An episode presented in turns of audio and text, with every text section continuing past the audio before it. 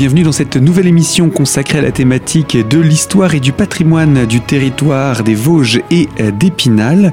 Nous parlons de cette maquette qui a été créée dans les années 80 par Pierre Nielinger qui est notre invité pour cette seconde série d'émissions. Oui, bonjour.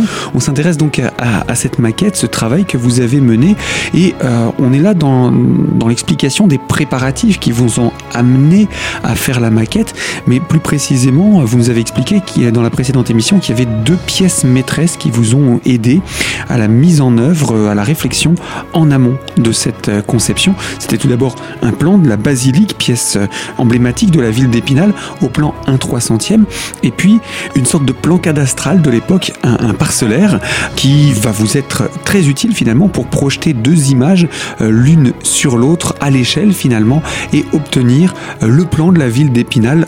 Alors ce parcellaire, ce plan cadastral, il, de quand Oh, je sais pas, là, je sais plus. C'est quand il a fait son, ses études, c'était peut-être 1970 ou quelque chose comme ça, je pense. Hein. Je sais pas de, quand ça datait. Mais d'ailleurs, j'ai pris contact avec lui aussi. Hein. Donc, j'ai utilisé son parcellaire, c'est ce qui m'a permis de, vraiment partir. J'ai la pièce principale plus le bello, j'avais cédé deux éléments, il suffisait de faire correspondre le bello au parcellaire, et qui est totalement différent parce que les peintres à l'époque peignaient, euh, euh, lorsqu'ils peignaient un objet, il n'était pas toujours aux, normes. Hein, au bon format. Mmh. Oui, d'ailleurs, si on voit l'île sur le bello, elle est presque carrée, elle a une forme presque carrée. En réalité, c'est un rectangle. Donc, il a fallu, comme, comme euh, Bernard Waugh l'avait bien dessiné, donc j'ai simplement pris en photo ce, c'était des diapositives à l'époque, j'ai pris en photo le, ce plan et je l'ai projeté sur mon panneau de 3 mètres 30 sur un 80. Et puis pour l'avoir à, l'échelle de votre maquette, en fait. à l'échelle, donc je l'ai dessiné. J'ai dessiné euh, tous les rues et tout, je l'ai reproduit dessus. Et puis ensuite, il fallait aussi avoir les courbes de niveau pour la hauteur. Alors, j'ai repris les courbes de niveau qui existent actuellement sur un, sur un cadastre que j'ai de nouveau projeté. Et là, c'était facile de tomber pile parce que j'avais deux repères. J'avais la basilique et j'avais le donjon. J'avais du moins les trois piliers du château qui sont eux sur place et qui datent de l'époque, tout comme la basilique. Alors j'ai fait correspondre la projection euh, pour que les deux se retrouvent et automatiquement tout le restant était parfait. Ça collait avec le parcellaire, donc ça faisait le parcellaire plus les, les niveaux. Donc là, j'avais déjà une base de travail sérieuse. Alors à partir de là, ça permet de commencer à travailler déjà le, le, terrain finalement sur lequel la maquette sera posée? Oui, c'est ça, mais c'était pas fini parce qu'il me fallait autre chose. Euh, j'avais le tableau sous les yeux, mais c'est très très petit, donc vous travaillez là-dessus. J'ai découvert les diapositives que Bernard Roux avait fait. Que oui, c'était non, c'était pas Bernard Roux, c'était euh, René, c'était Poule et puis euh, avec Veuglé, qui avait fait des photos du vélo par, par quartier. C'est-à-dire que j'avais 12 diapositives. Alors euh, j'ai projeté ces diapositives sur des feuilles de 1 mètre euh, sur 1 mètre. Je les ai redessinées aussi, parce que je ne pouvais pas travailler sur une projection d'une diapo pendant des heures, parce que la diapo aurait grillé. Donc j'ai redessiné chaque diapo euh, du parcellaire, des maisons. J'ai l'emplacement des cheminées, des, des, portes, euh, des fenêtres. Ça me permettait pour une maison de voir s'il y avait un étage ou pas, parce que s'il y avait une porte et simplement une, une fenêtre sur le côté, mais il n'y avait pas d'étage, c'était plus petite. L'autre à côté, il y avait un étage, donc ça me permettait au 300e d'avoir la hauteur des maisons. Et puis, une fois que j'ai eu tout ça, donc ça me permettait de travailler. Hein mais, je me suis encore rempli. J'ai cherché quand même autre chose. J'ai acheté aussi des livres comme les livres de Viollet-le-Duc, qui avait dessiné euh, tous les châteaux, euh, tout comme Vaumont, etc et les plans reliefs en général qui m'intéressaient. Donc j'ai cherché avant vraiment d'attaquer, de, d'avoir le maximum, maximum d'éléments. Vous n'avez pas foncé tête baissée, vous avez vraiment choisi d'avoir un projet complet euh, de, de, fabrication et qui puisse également durer dans le temps, qui soit fiable. Vous n'aviez pas envie de faire simplement une maquette pour dire d'avoir fait une maquette et puis la montrer aux copains. Ah oui, non, pas du tout. Je, faisais ça pour que, comme Jacques Grasser m'avait parlé à l'époque des fous du château qu'un jour ou l'autre, ils feront un petit musée historique où il présenterait un peu tout ce qu'il trouve. Et c'est là que j'ai dit s'il y avait une maquette, et c'est là que j'ai fait la maquette avec l'intention en disant elle sera dans ce musée. Ça permettra de voir aux Spinaliens comment à quoi ressemblait leur ville en 1626. Donc euh, il fallait qu'elle dure aussi, donc il fallait que des matériaux qui résistent. Donc, euh, et puis il y avait aussi un, autre problème.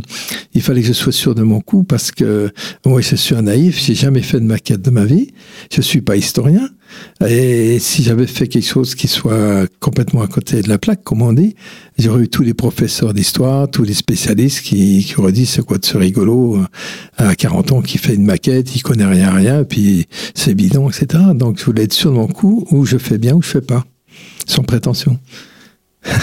Mais c'était une démarche euh, malgré tout euh, euh, très scrupuleuse du respect de, de la ville elle-même et en même temps du, du bélo que vous vouliez reproduire en tant que maquette à l'échelle. Oui, voilà, c'est ça, il fallait absolument reproduire. Puis j'étais le premier curieux à voir à quoi ressemblait la ville. Donc vous avez fait beaucoup de recherches également.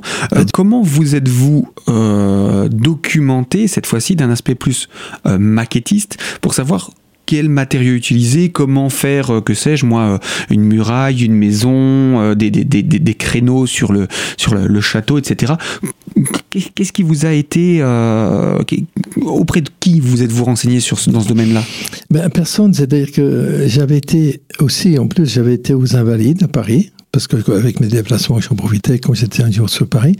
J'ai pris rendez-vous avec les, restaurateurs des maquettes qui se trouvent au musée de, des Invalides et que je conseille à visiter parce qu'il y, a plus de 120 maquettes là-bas qui représentent les villes de l'époque, sous Louis XIV, euh, euh, sous Vauban, même Napoléon s'en est servi aussi. Et c'est des villes vraiment de l'époque. Ça, c'est pas euh, une création euh, sur des dessins et autres c'est magnifique à faire. D'ailleurs, même à Strasbourg, il y a une, la ville de Strasbourg, il y a la, une maquette qui fait 20 mètres euh, carrés quand même. Hein. Donc c'est à visiter. Mais euh, finalement, ça m'a servi à rien parce que c'était pas du tout les mêmes matériaux à l'époque.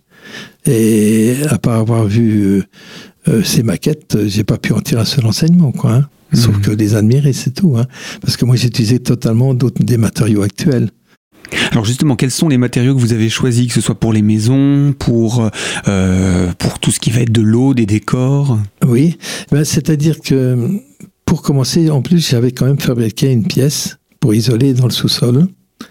Donc j'ai commencé aussi par faire une pièce.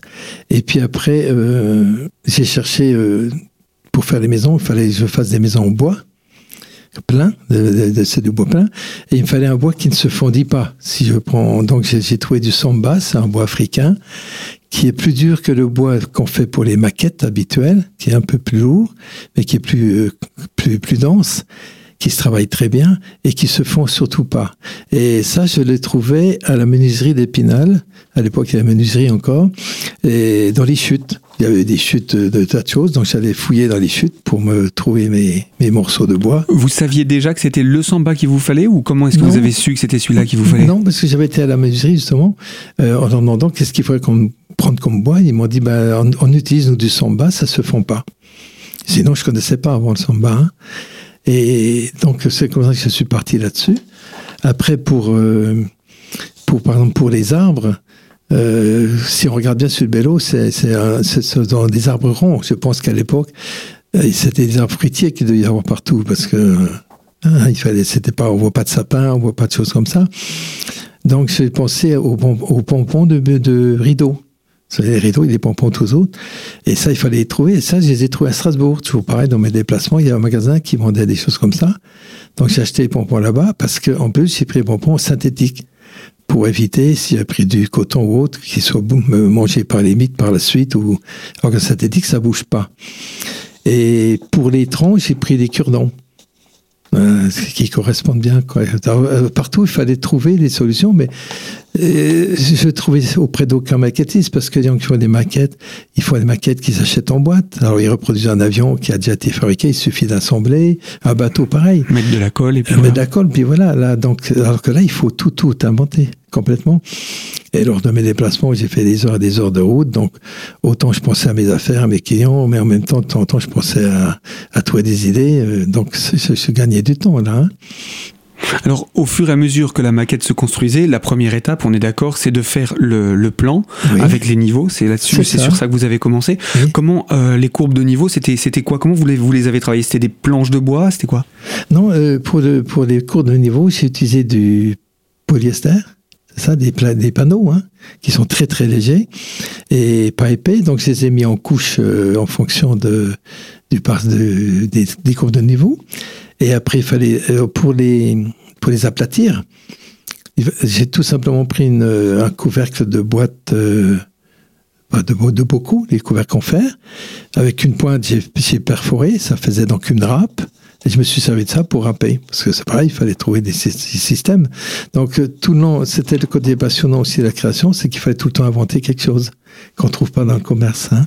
On, finira par se demander quand même d'où vous venez toutes ces idées, l'idée de percer un, un couvercle de bocal. Ben oui, parce que je veux faire une râpe, euh, c'était la solution. Hein. Parce que vous auriez pu vous dire, oh, je vais acheter une râpe dans le commerce. Oui, mais une râpe, euh, il fallait quelque chose de petit et rond pour pouvoir mieux. Alors qu'une râpe, c'est un grand tube, c'est une grande. Tu n'auras pas pu travailler C'est une grande surface, c'est carré en général. Voilà. Ou alors prendre mm. la toile mais il fallait la grosse toile et ça n'allait pas. Enfin, j'ai fini à la toile pour que ça polissait, mais. Vous voyez mm-hmm. Vous avez dû donc faire preuve d'imagination jusque dans l'outillage que vous avez conçu pour mettre en œuvre cette maquette d'Épinal en 1626. Eh bien, Pierre Nellinger, je vous propose qu'on puisse se retrouver dans une prochaine émission pour continuer la découverte de ce travail que vous avez mené afin de monter cette maquette visible au musée, euh, musée du chapitre à Épinal. Donc euh, voilà, on va continuer dans une prochaine émission. Je vous dis à très bientôt.